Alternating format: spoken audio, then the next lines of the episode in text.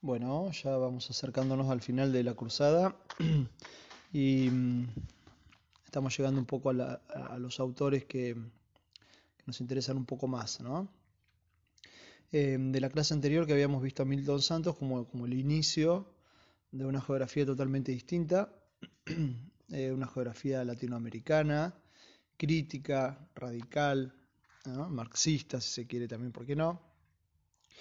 Y bueno, el autor que vamos a ver hoy, eh, esta clase es muy breve porque en realidad eh, ustedes verán que en la, carpeta correspondiente, em, aparte de esta clase, hay un video de YouTube. En ese video de YouTube es una conferencia que da el autor que se llama, em, eh, que habla sobre el, sobre el concepto de territorio y es el, el autor que vamos a ver en esta clase es Bernardo Manzano Fernández. Es brasilero y es de la escuela de Milton Santos eh, y viene de alguna manera a actualizar, a completar y a tratar conceptos claves como es el concepto de territorio. Esta conferencia eh, eh, fue grabada en la Universidad de La Plata para un congreso de geografía y es clave, es muy importante. Acá está la geografía actual, acá está la geografía que, que a mí más me entusiasma, más me gusta y, seguramente al escucharlo se darán cuenta por qué. Eh, es una geografía radical, crítica, eh, pero en, es actual. El video fue, mm, fue subido en el año 2019, el- es muy actual, habla de, de cuestiones que, mm, que suceden ahora y cómo la geografía interpreta eh, la realidad en la que vivimos. Este video em, que les acabo de subir se complementa con un, texto que es sobre este autor, que lo, lo escribió él, que se llama Sobre la tipología de los territorios. Em, es bastante breve, son unas 20 carillas, se lee fácil, rápido. Em, este, esta clase entonces consiste básicamente, yo ahora voy a recuperar algunos conceptos para que ustedes tomen en cuenta, pero consiste la clase en escuchar la conferencia y posteriormente eh, leer el texto. ¿sí? Eh, esta, esta conferencia es muy clara, si bien él él es brasilero y su idioma na- na- natural es el portugués, habla español muy bien, así que se entiende muy bien de ejemplos. Em, si ustedes quieren tener un autor que, que sea referencia, miren, escuchen esta conferencia una, dos, tres veces, les va a ser muy útil. Em, yo me animaría a decir que esta conferencia es un poco la síntesis de todo lo que hemos querido expresar en la materia. ¿sí? Si ustedes de todas las materias solamente vieron esta conferencia la pueden entender, comprender, asimilarla y tomarla como propia, la, misión está cumplida. ¿sí? Todo lo que hicimos anteriormente es para poder entender este, este autor, estas ideas que, que mm, Manzano Fernández eh, quiere transmitirnos. ¿sí? Acá está el centro de la materia. Acá está lo más importante de todo. ¿sí? Em, si podemos comprender esto, ya la misión está cumplida y podemos ir, eh, podemos hacer muchas cosas a partir de esto. Em, mírenla una vez y an- eh, el año que viene o el cuatrimestre que viene, cuando empiecen a cursar las materias regionales, van a tener que saber, eh, van a tener que tener muy claro estos conceptos, porque en las materias regionales, sobre todo en América Latina, ustedes van a trabajar este autor. Si, si ustedes lo aprenden bien, si lo escuchan, si pausan, si anotan, eh, si hacen preguntas sobre este autor, si les interesa, eh, les puedo asegurar que mm, en las materias regionales les va a ir muy bien. Si lo pasan por encima, si no le dan mucha bolilla a este autor, les va a costar porque van a tener que volver otra vez a hacerlo. Em, este autor y esta materia, epistemología, es la base de, de las- todas las materias regionales. Si ustedes tienen en claro este autor, em, cuando sean docentes o investigadores les va a ir muy bien. Por eso que es muy importante y em, recién este año mm, está este material disponible, del año pasado publicado, porque siempre lo veíamos, digamos, desde el texto. Pero tener al autor que todavía vive, que es actual, que es contemporáneo, explicándolo él mismo es, eh, bueno, la virtualidad nos permite eso, es como si lo hubiéramos invitado a una clase. ¿no? Y al tenerlo grabado uno lo puede escuchar una y otra vez.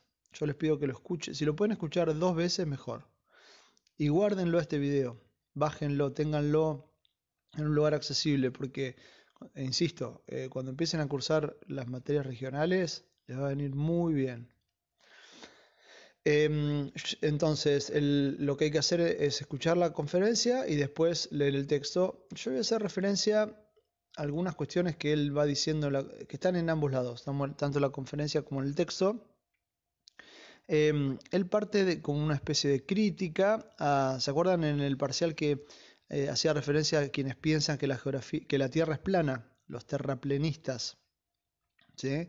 Bueno, él toma esa idea que es prácticamente ridícula, en eso hemos estado todos de acuerdo, no tiene base científica, es un pensamiento vulgar sin, sin ningún sustento. y él dice, así como están los, los, que piensan que la Tierra es plana, también están, dentro de la geografía, obviamente, quienes piensan que los territorios son planos. Hace como esa comparación. ¿Eh? ¿Qué quiere decir que piensan que los territorios son planos? Es una crítica en definitiva a la geografía regional también a la geografía eh, cuantitativa, es decir, eh, piensan que el, territorio es el soporte ¿sí? donde transcurren la vida de las personas. ¿no? Entonces, él dice, no es así, no lo entendemos así al territorio. El territorio no es el soporte material de la vida de las personas, el soporte es la vida de las personas que están sobre una base natural, digamos. Entonces él incorpora el, concepto de actores sociales, de grupos sociales, y dice que son ellos los que, los actores sociales junto con, o sea, él quiere superar la dicotomía, la, rivalidad, la separación entre geografía física y geografía humana. no, no, no podemos separar lo físico y lo humano. No podemos separar a la gente a los actores del territorio. Son una sola cosa. Entonces él dice, los, actores sociales construyen el territorio, transforman el territorio, y a su vez el territorio construye y transforma al sujeto. Son una sola cosa. Ahí está. E, ese es un concepto que viene de Milton Santos, ¿no? la, idea de totalidad, la idea de que, somos, que es una sola cosa. Uno puede estudiar, eh, pero él dice, separar es no comprender. Separar lo físico del humano es no comprender la realidad. ¿no? El toma de Milton Santos, lo que vimos en la clase pasada, eh, eh, esta idea de totalidad y que eh, el territorio funciona con, un sistema único, total, de objetos y actores, o nosotros lo vimos como objetos y acciones. las acciones están hechas por los actores, ¿no? Son un poco lo mismo, hace referido a lo mismo. Introduce también el tema de que en, esto de que el territorio es una totalidad y que hay actores sociales que lo construyen y lo transforman, que son el territorio, hay disputas, eh, eh, introduce el concepto de poder, ¿no? Hay conflicto entre ellos y ese conflicto es territorial eh, de por sí, sí. Él va a hablar también del territorio material e inmaterial y cómo se, cómo se materializan las relaciones sociales en el territorio y cómo el territorio genera relaciones sociales. Em, y de alguna manera busca entonces tener una, es una geografía nueva que supere esa geografía plana que divide, que fragmenta, que, que, estudia en capas, entendiéndola como un todo. ¿no? Después hay una, al principio de la conferencia es muy interesante cuando él habla de, de algunas políticas que hay en la, en la universidad donde él trabaja, que él dice, para algunas maestrías vinculadas a lo agrario, él trabaja mucho las cuestiones agrarias en Brasil y en América Latina en general, y, dice, para hacer esa maestría, ese posgrado, eh, hay algunas condiciones, es decir, la persona que, que quiera estudiar estos temas tiene que venir de territorios que sean campesinos de por sí o de pueblos originarios, indígenas, o que haya movimientos sociales eh, vinculados a la, tenencia de la tierra. Eh, eh, es decir, él lo que busca no es solamente producir un conocimiento, sino esto de la geografía del compromiso, ¿no? Esto es bien de la geografía radical, por eso que este autor lo podemos encuadrar dentro de esta, esta geografía. Em, esto de superar la, geografía plana me parece muy interesante, ¿no? Esto de mirar al territorio como una sola cosa eh, me parece muy interesante.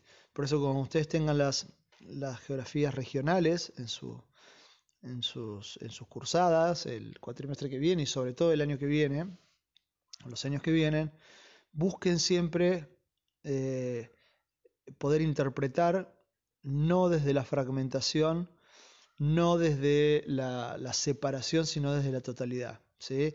Cuando hay una geografía que se les propone como primero el relieve, después el clima, después la biogeografía, después las actividades económicas y después los conflictos, es un error, es lo que dice este autor, ¿no? Eh, hay que, hay que partir del conflicto. El conflicto es lo que vemos, ¿no? Aparte de, aparte de ser teóricamente, digamos, incorrecto desde mi punto de vista, y son puntos de vista, ¿no?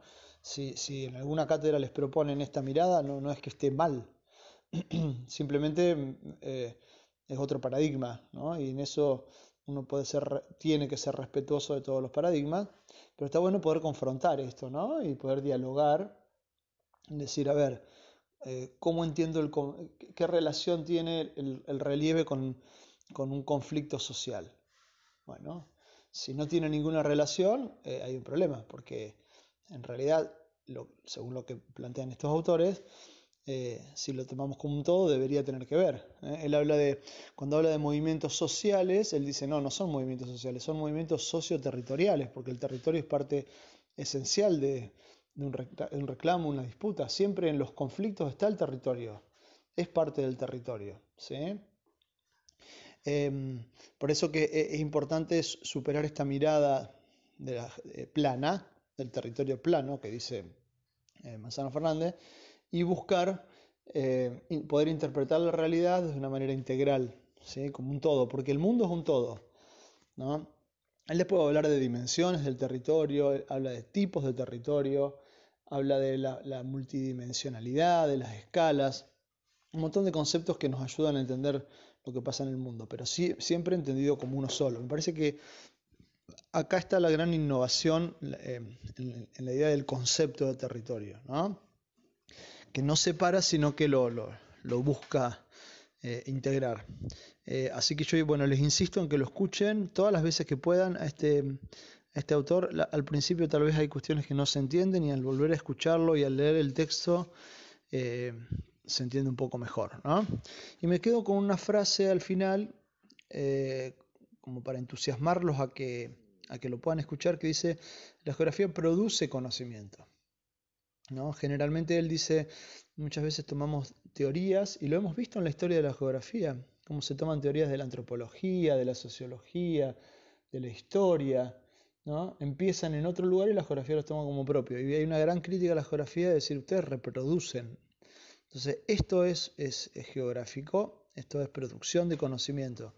Y todos nosotros estamos invitados a, a sumarnos a esta producción de conocimiento, no repetir incluso lo que dicen otros geógrafos, ¿no? no repetir lo que dice nadie, sino poder construir un conocimiento propio. Está en el desafío de, esta materia que ustedes puedan haber, eh, puedan descubrir un camino propio, ¿sí? sea esta geografía u otra. Si alguien se entusiasma y le gusta la geografía regional y le parece que es lo mejor, eh, a mí no me parece, pero yo lo respeto muchísimo. Eh, Tal vez en los tiempos de hoy, si van a ser docentes, cuando vayan a la escuela secundaria a dar clase, la geografía regional no es demasiado, ¿cómo decirlo?, eh, interesante, porque eh, si bien es muy sistemática y ordenada, y, parte del relieve, después del clima y demás y demás, como ya lo hemos visto, es bastante aburrido, bastante descontextualizada de lo que está pasando. Esta geografía, esta geografía nueva, en cuanto a lo metodológico, tiene una gran innovación, que no parte de al considerar el territorio como una totalidad y hacer eh, foco en el conflicto, parte de la realidad. Entonces, ¿cómo da clase un geógrafo desde esta perspectiva? Parte de las noticias, parte de lo que está pasando en la ciudad, en el barrio, en el mundo, porque las escalas son todas, ¿eh? todas están interrelacionadas y es así. Partís del problema y después ves cuáles son las dimensiones del territorio que son eh, que, están involucradas. ¿sí? a veces hay dimensiones en el territorio que están más presentes en un problema que en otro. ¿eh? Eh, voy a dar un ejemplo, así, así queda un poquito más claro. Después lo vamos a ver en una clase de consulta, algunos otros ejemplos hace falta, pero para que les quede un poco más claro. ¿Por qué estudiar el relieve de Argentina? Bueno, desde la geografía clásica estudias todo el relieve de Argentina, entonces ves los plegamientos, los sistemas montañosos, las montañas más antiguas, las más nuevas, las llanuras, las mesetas, los macizos. Bueno, ustedes ya lo saben, ¿no? Así sería, después ves el clima, etcétera, etcétera. Así sería una geografía clásica. Em, del territorio plano, diría este autor. ¿Cómo, cómo, lo vería, ¿Cómo lo veríamos desde esta perspectiva de estos autores? Bueno, agarramos el diario y vemos cuáles son los problemas que aparecen como, como relevantes en la Argentina. Y supongamos que aparece una noticia que dice que hay una movilización, esto lo, yo lo he trabajado mucho en el aula y es porque era noticia en ese momento, ¿no? Em, de una, protesta en Esquel de gente que no quería que se localizara una empresa minera porque iba a generar eh, contaminación con desechos. Esa es la noticia. ¿Qué tiene para, decir la geografía de eso? Muchísimo. Porque ahí ¿Qué, vas a analizar como geógrafo? Bueno, el, conflicto. ¿El conflicto está presente? Sí, está presente, porque hay gente que está muy enojada. ¿Quiénes son esos que están enojados, que están manifestándose una marcha, una movilización? Bueno, son habitantes de la ciudad de Esquel. ¿Por qué están enojados? ¿Por qué se manifiestan? ¿Por qué eh, reclaman? Bueno, porque hay una empresa, la Barricol, por decir algún ejemplo, creo, no sé si era esa, pero creo que sí, que em, que está, que está buscando un permiso para poder extraer oro. ¿Sí? Y a su vez están enojados con el Estado, porque el Estado supuestamente tiene leyes que permiten ese tipo de actividades y le estaría dando el permiso correspondiente. Entonces fíjense cómo ahí eh, ese es el punto de partida, es el conflicto. ¿Sí? Hay tres actores sociales y acá aparece la cuestión ¿no? que, yo les nombraba recién y que lo dice Fernández Manzano, Fernández sobre la cuestión del poder, de la disputa. ¿no? Entonces hay tres actores sociales. La gente que se moviliza, población local, la empresa y el Estado. Tenemos tres actores sociales que hay como conflicto entre los tres. ¿Por qué? Porque el Estado dice, no, pero yo necesito garantizar fuente de trabajo. Y la empresa dice, bueno, yo vengo a invertir y a dar esa fuente de trabajo. Y la gente dice, bueno, sí, pero vas a contaminar. Y eso, ¿de qué nos sirve tener trabajo si, vamos si nuestros hijos se van a morir por tomar agua contaminada, como ya ha pasado en otros lugares del país y del mundo? ¿No? Entonces ahí está la raíz del conflicto. Y el territorio empieza a tomar esa dimensión, porque está en disputa. ¿no? En este, en, este, eh, tomando esto como punto de partida, ahí tiene sentido ver por ejemplo, las cuestiones vinculadas al relieve, y a lo físico, eh, porque es una dimensión que tiene relevancia, que es trascendente en este problema. Entonces, uno se empieza a hacer preguntas y dice, bueno, en, esta, en este territorio, eh, tiene, eh, ¿por, qué está esta disputa? En definitiva, porque hay oro. ¿Y por qué hay oro? Bueno, porque es un plegamiento andino y este plegamiento andino genera por la subducción, bla. Entonces, para poder entender el problema, necesito elementos de la geografía física. ¿Se entiende? Entonces, llego al mismo lugar, pero parto desde otro lugar. No, no parto desde la geografía física, porque si yo empiezo mi clase hablando de del relieve, el, estudiante, los chicos del secundario, no encuentra ningún sentido. Es una geografía, sería una geografía plana, una geografía descontextualizada de lo que está pasando. Aunque quiera llegar al conflicto, en realidad metodológicamente se parte al revés, siempre se parte del conflicto. Y después se analiza lo que, desde lo, que es físico, lo que hace falta. Entonces, en este caso, voy a analizar los tipos de llanura que hay en Argentina, cuáles son las llanuras o la, llanura pampeana y demás. No, ¿para qué? Si no me interesa. Voy a hacer foco en eh, el plegamiento de los Andes y, para, que para que podamos entender por qué hay oro ahí, por qué es un recurso estratégico, cómo se genera y demás. Em, la dimensión económica también va a aparecer, es decir, por qué para la empresa es importante el oro como recurso, el oro como, como reserva de valor, hasta se puede trabajar incluso interdisciplinariamente con otras materias, con historia, por ejemplo, para ver cómo la, la conquista de América fue a causa del oro. Es decir, fíjense cómo a partir del problema yo puedo analizar un montón de cosas, un montón de, situaciones que en definitiva son más interesantes, desde lo metodológico, más, los chicos, los estudiantes se entusiasman mucho más que si vos se lo planteás por capas. Es decir, es como invertir la torta en este caso. ¿eh? Eh, en vez de empezar por lo natural y terminar en algún supuesto problema que, entre, entre paréntesis les digo, nunca se llega, porque eh, si vos planeas un año, estás dos, tres meses hablando del relieve, dos, tres meses hablando de, del clima, de la biografía, la distribución de la población, y cuando llegás a lo más interesante, lo se te acabó el año. Entonces, eh, la idea es eh, no enseñar cosas por enseñar, sino eh, que, sea una geografía que tenga sentido, que sea una geografía que entusiasme, que sea una geografía que hable de lo que pasa en la actualidad, de los problemas que nos están sucediendo. ¿sí?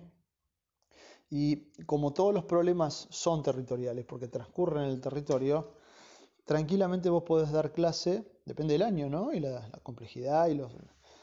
Eh, tranquilamente vos podés dar, dar clase con el diario del día o el diario de la semana, seleccionando noticias que, eh, que, que, nos ayuden a entender lo que pasa en el mundo y que la geografía tiene mucho para decir. Otro error también que se comete es, em, es decir, bueno, en primer año enseño el relieve del secundario, ¿no? En segundo año enseño, y después, bueno, cuando están en quinto, sexto, que son más grandes, ahí enseñamos todo lo social y los conflictos. Para mí es un error, no solamente para mí, sino quienes planteamos la geografía de este lugar. Porque esta metodología eh, va más allá de las edades. Es un chico de primer año que tiene 12, 13 años también puede entender estos conceptos. Tal vez con ejemplos más concretos, más sencillos, más puntuales, más breves, ¿no? Lo, vas adaptando a la, situación del chico, pero en definitiva, eh, tenemos que empezar a, enseñar así la geografía, ¿eh? no por capas, no con territorio. Yo voy a insistir mucho en esto. Como es la última clase que tenemos teórica, se los voy a repetir mil veces.